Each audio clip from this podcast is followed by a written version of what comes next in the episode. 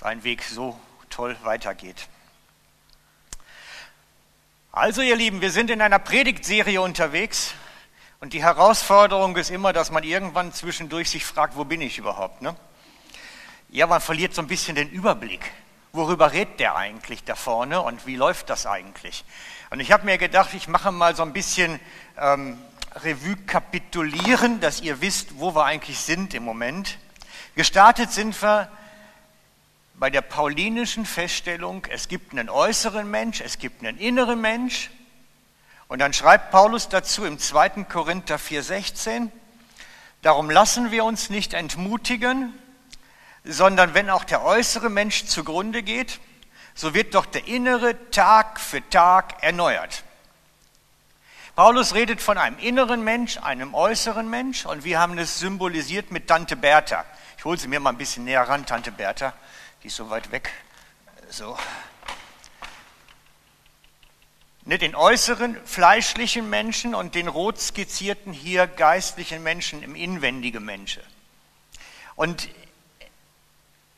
Paulus schreibt, der äußere verfällt. Und spätestens, wenn er so alt seid wie ich, wisst ihr, das stimmt. Ne? Der wird krank, der macht Theater, der zickt rum, der knatscht und knortscht und morgens, wenn wir aufstehen, tönt das manchmal wie so ein altes mechanisches, weiß ich auch nicht, Maschine. Aber der Innere wird täglich erneuert. Das ist die Verheißung. Und der innere Mensch, das bedeutet unsere Psyche, unsere Seele, alles das, was uns inwendig ausmacht, das Herz, also das seelische Herz, wird täglich erneuert. Und darum gehöre ich zu den Verfechtern, dass ich sage, wir mit unserer Berufung als FC Lenzburg hier, wir sind ein Krankenhaus. Wenn du das noch nie gehört hast, ich rufe es in Erinnerung. Ich habe vor langer Zeit, gibt es Prophetien darüber, von Propheten, die hier waren. Ich habe selber mehrfach gepredigt, wir sind ein Krankenhaus. Hier sollen Menschen heil werden ganze Familien heil werden. Und unsere Medizin ist der Heilige Geist, der kommt und den inneren Menschen erneuert. Das ist die Medizin, die wir verabreichen. Nicht wir sind die Medizin, hier ist die Ort, wo sie verabreicht wird. Und das ist die Vision, die uns trägt. Dass durch die Präsenz Gottes bei uns, durch die Gegenwart bei uns, durch das Wirken des Heiligen Geistes Menschen verändert werden an ihrer Seele heil werden, dass da was neu wird, dass Ehen wieder heil werden und nicht kaputt gehen, dass Menschen, die in Süchten sind, frei werden von ihren Süchten und, und, und, und, und. Das ist die Vision, die uns trägt. Und dafür stehe ich jeden Morgen auf und jetzt geht es weiter, jetzt bauen wir Reich Gottes, wir sind Gottes Krankenhaus hier in der Region. Das ist unser Job. Und deswegen auch die ganze Serie. Wie geschieht das jetzt? Wie kommt das Ganze zustande? Und im Moment, jetzt gerade die letzten vier Folgen und auch die heute, handeln von den Hindernissen. Ich rede davon, was hindert es, dass Kraft Gottes in uns wirksam wird. Was sind die Blockaden in unserem Leben? Dass wir zwar stehen, Herr, erfüll mich, aber nichts passiert. Was hindert es denn dann eigentlich bei uns? Und da gibt es viele Aspekte. Wir haben schon bereits geredet darüber, dass es notwendig ist, dass wir in Schwachheit unterwegs sind und nicht in eigener Stärke. Wir brauchen Schwachheit. Und wenn wir nicht in Schwachheit sind, ist das ein Hinderungsgrund. Wenn wir nicht im Glauben wandeln, habe ich darüber gesprochen, ist das ein Hinderungsgrund. Gott kann nicht mit Kraft in uns wirken, wenn da kein Glaube vorhanden ist. Wenn wir nicht bereit sind zu dienen, ist das ein Hinderungsgrund. Und heute spreche ich über das Fundament. Wenn das falsche Fundament vorhanden ist oder nicht das richtige Fundament vorhanden ist, kann nichts passieren. Da gibt Gott zwar vielleicht Heilige Geistberührung rein, aber es passiert nicht, weil das falsche Fundament da ist. Und deswegen auch das Bild für heute Beton. Das fragt man sich natürlich, ist das positiv oder negativ? Ne? Aber Beton, Das ist doch mal ein Fundament, da kann man Häuser drauf bauen, da baut man Wolkenkratzer mit. Beton ist super. Das ist doch mal ein Zeug. Und Jesus sagt das, unser Glaube braucht das richtige Fundament. Jesus sagt das. Unser Glaube braucht das richtige Fundament. Matthäus 7, 24 bis 37. Ein jeder nun, der diese meine Worte hört und sie tut, den will ich mit einem Mann, klugen Mann vergleichen, der sein Haus auf dem Felsen baute. Wegen mir auf Beton, damals hatten sie den noch nicht.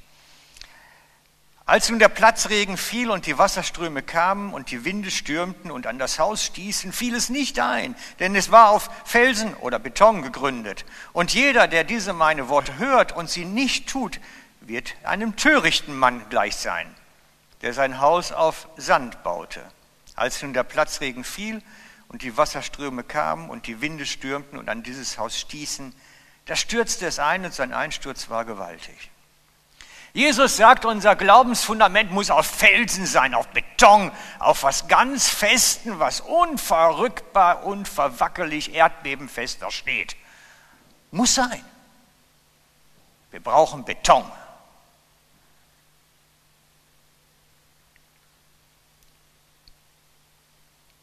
Johannes der Täufer war so jemand.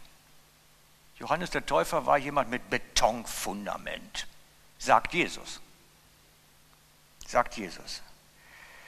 Matthäus 11, 7. Als aber diese unterwegs waren, also Jesus und die Jünger, fing Jesus an, zu der Volksmenge über Johannes zu reden.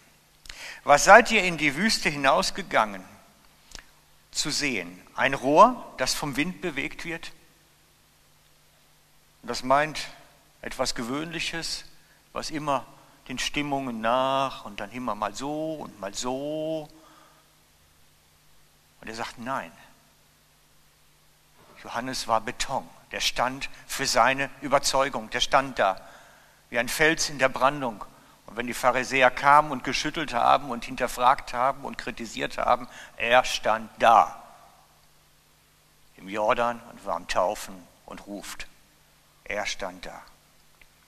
Wuppertaler Studienbibel schreibt dazu, der eisenharte Charakter von Johannes bringt Jesus zum höchsten Lob. Das ist mal ein Kompliment.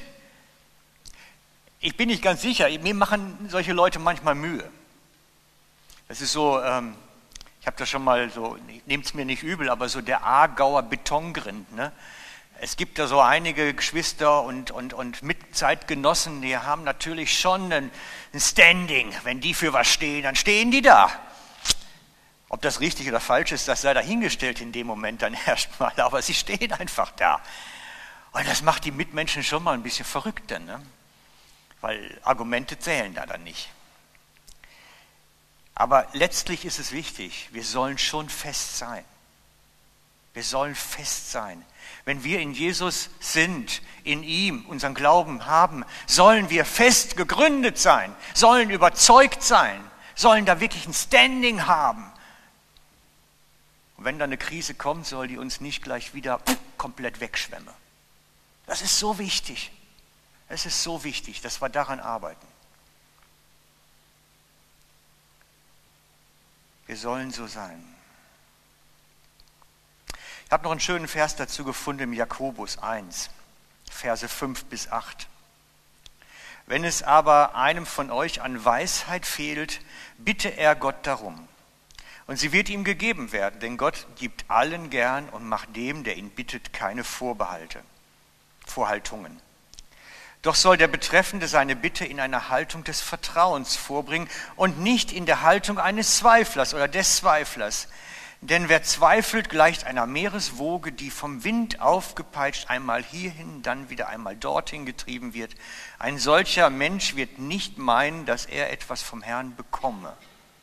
Denn er ist in seinem Innersten gespalten und seine Unbeständigkeit kommt bei allem, was er unternimmt, zum Vorschein. Wir sollen fest sein. auch in dem, wie Gott uns leitet. Wenn er uns zeigt, ich will dich jetzt führen, das ist dein Step, das ist das, was ich für dich habe, dann sollen wir da drin stehen und nicht gleich wieder anfangen, ah, heute Morgen in der stillen Zeit hat es Gott mir nicht bestätigt und schon kippt es dann gleich wieder alles weg. Nein, wir sollen Standing haben. Ich möchte es mal vergleichen mit zum Beispiel die Geschichte mit Abraham und seinem Auszug ins unbekannte Land. Wisst ihr, Gott hat mit Abraham einmal geredet und ihm gezeigt, er soll gehen. Einmal. Jetzt stellt euch vor, das ist Freitag, der 11. Februar gewesen. Welches Jahr lasse ich offen? Ich weiß es nicht.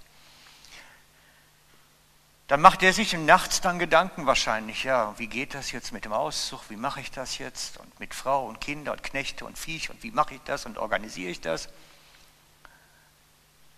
Und vielleicht kommen dann diese Gedanken, ja, macht das Sinn?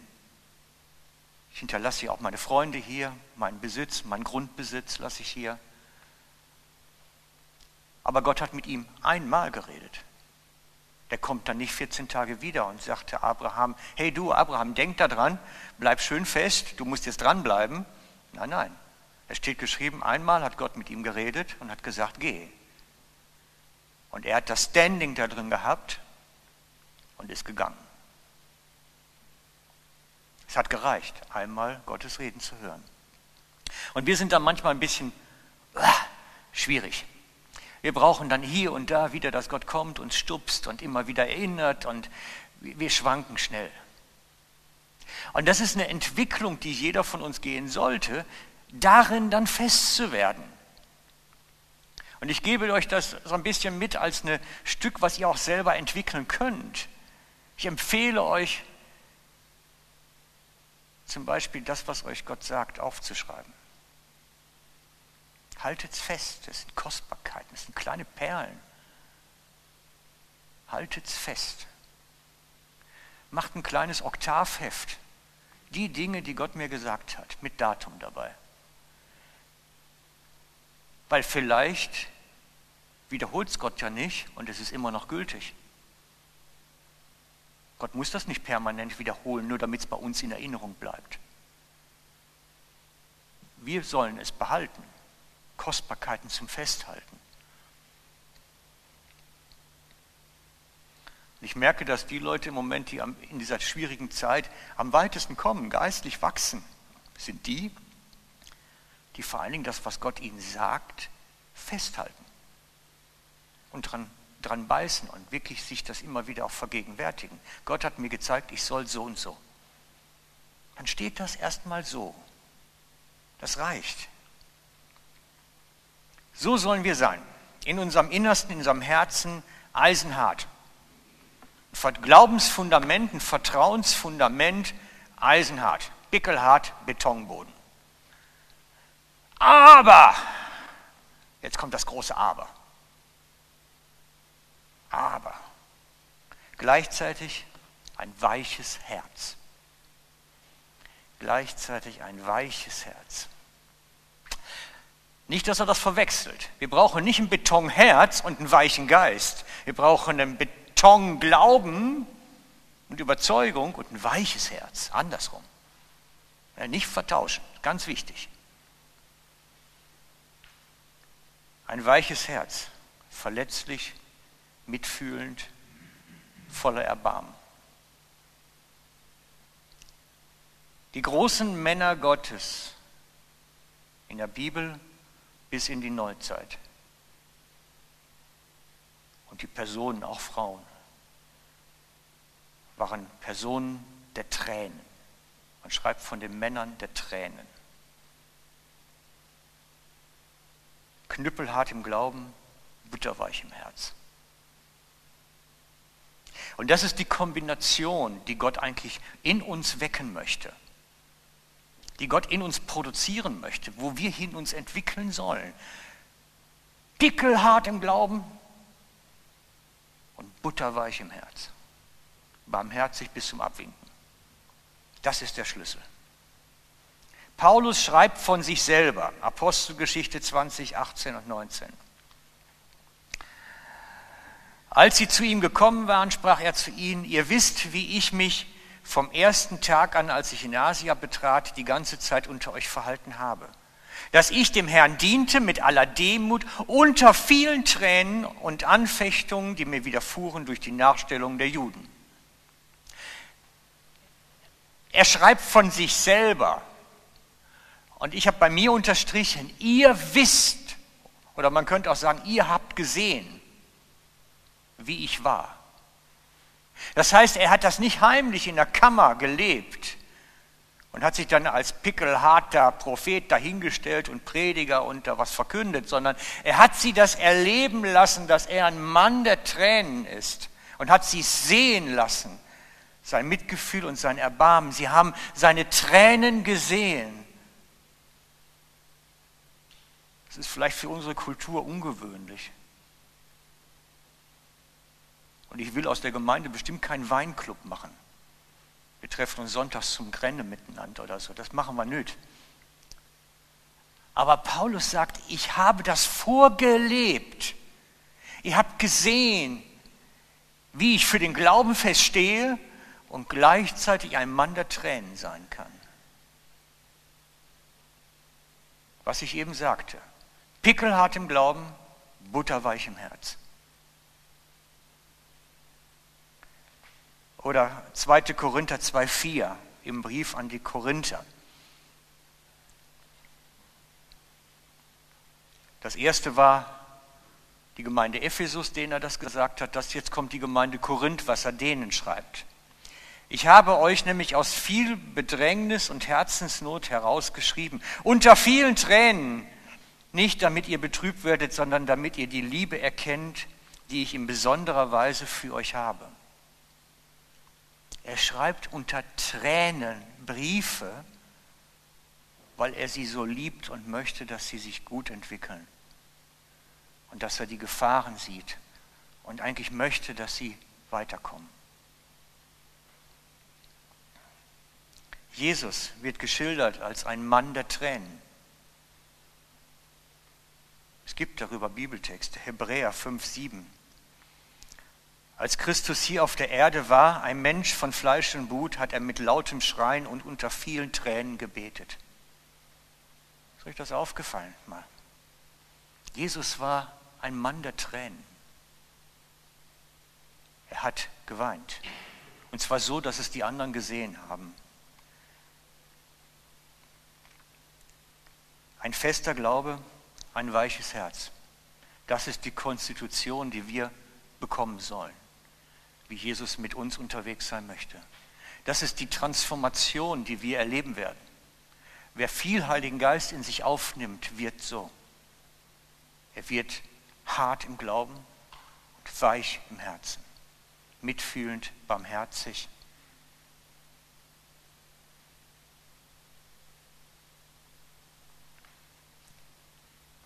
Ich sage euch das bewusst, weil manche denken, Gott kommt repariert irgendwas am Fleisch und dann geht es mir wieder gut und alles ist wie vorher. Darum geht es nicht. Es geht um die Transformation unserer Persönlichkeit. Wenn der Heilige Geist in uns sein Werk tut, transformiert er unsere Persönlichkeit. Wir werden anders werden. Wir werden Christus ähnlicher. Das ist das, was die Schrift sagt. Wir werden Christus ähnlicher, wenn wir den Heiligen Geist in uns aufnehmen, mehr und mehr. Und dann gewinnt in uns Barmherzigkeit und Liebesfähigkeit Raum. Das ist das, was passiert. Wie bekommt man nun dieses neue Herz, dieses neue Fundament? Nun, indem wir Gott unser Herz hinhalten und ihm sagen, bitte komm, mach du es neu. Bitte komm mach du es neu. Gott kommt nicht mit dem Presslufthammer und zerstört unser Betonherz. Einfach so, nur weil wir zufällig gerade hier sonntags morgens sitzen. Nein, das passiert nicht. Es hat damit was zu tun, dass wir auch wollen, dass wir es ihm hinhalten und sagen, mach du an mir. Gott kommt nicht mit dem Überfallkommando von Bauarbeitern und macht mal so einen kurzen Abriss. Nicht noch zufällig gerade. Sondern Gott kommt und fragt höchstens, darf ich? Ich würde mal gerne mit meinem Presslufthammer loslegen. Und manchmal gibt es Situationen, da passiert es überraschend, dass wieder etwas aufbricht, dass wieder etwas geschieht. Manchmal passiert es überraschend. Dann zerbricht, stehen wir vor einer Situation und stehen vor der Frage, lasse ich mir jetzt das Herz zerbrechen oder nicht? Kann ich das zulassen?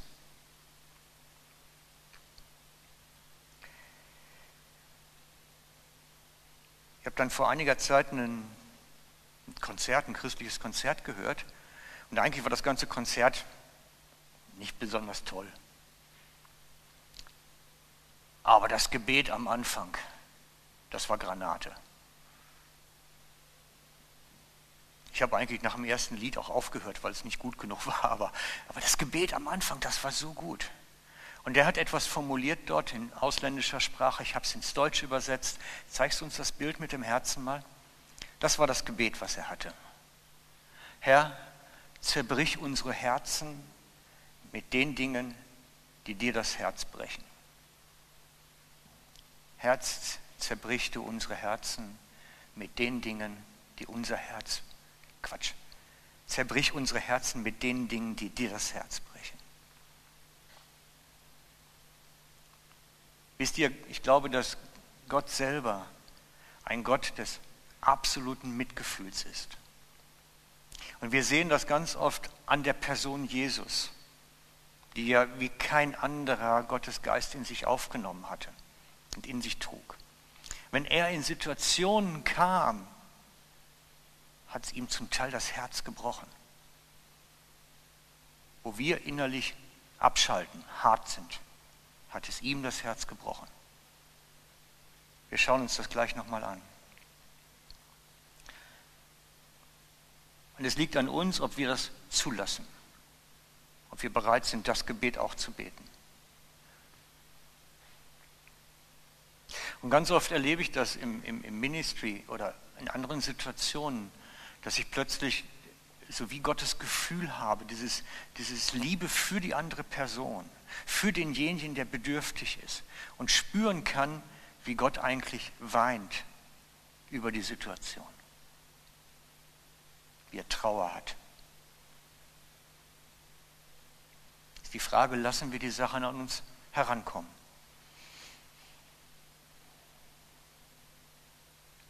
Ich möchte noch eine kurze Geschichte erzählen, weil bei mir ist es so, ich erzähle euch eigentlich immer nur Sachen, die ich auch erlebt habe, sonst, sonst kann ich es nicht erzählen.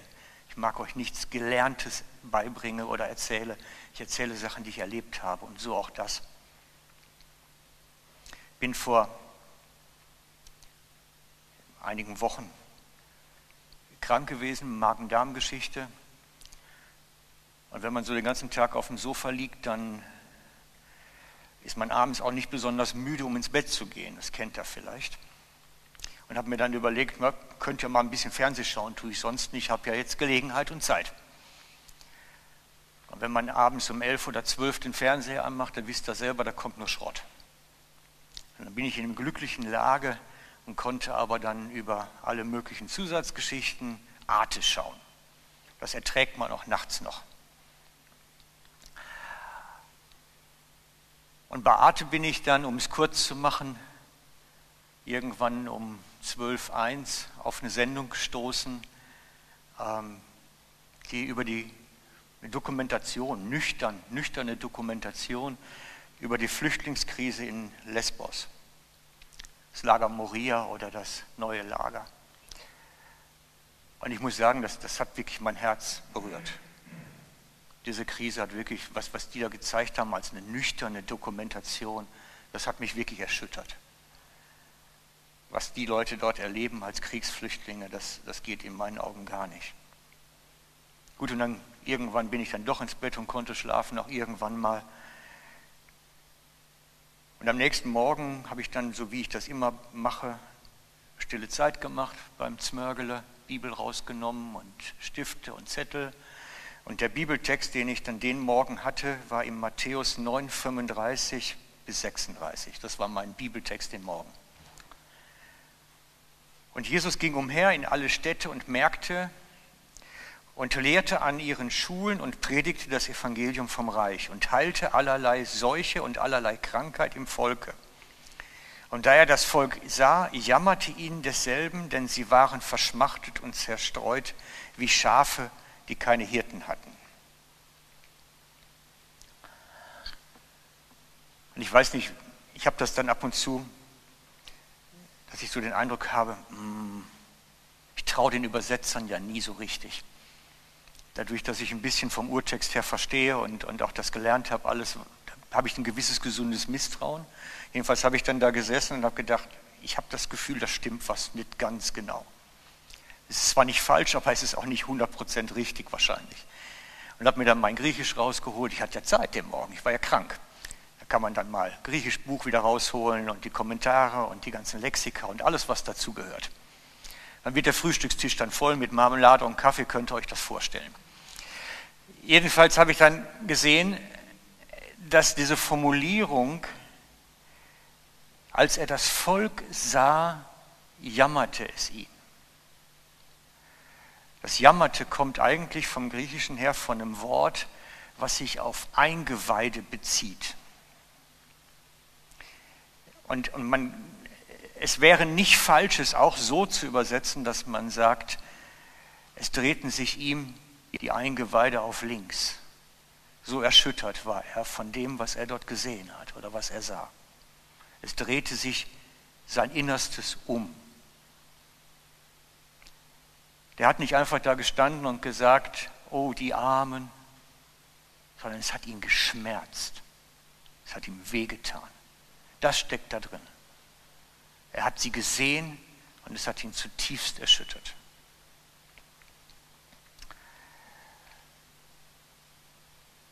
Denn sie waren verschmachtet und zerstreut wie Schafe, die keinen Hirten hatten.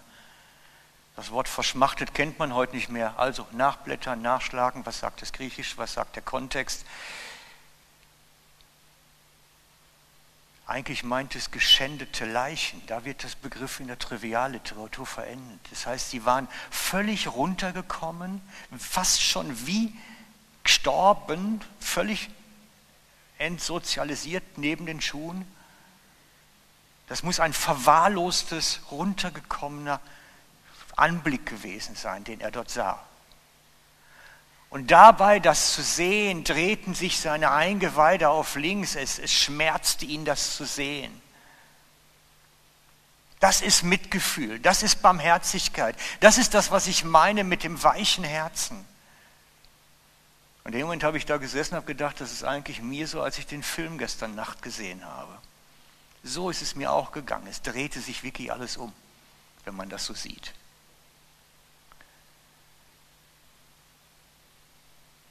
Und das ist das, was Gott in uns tun möchte.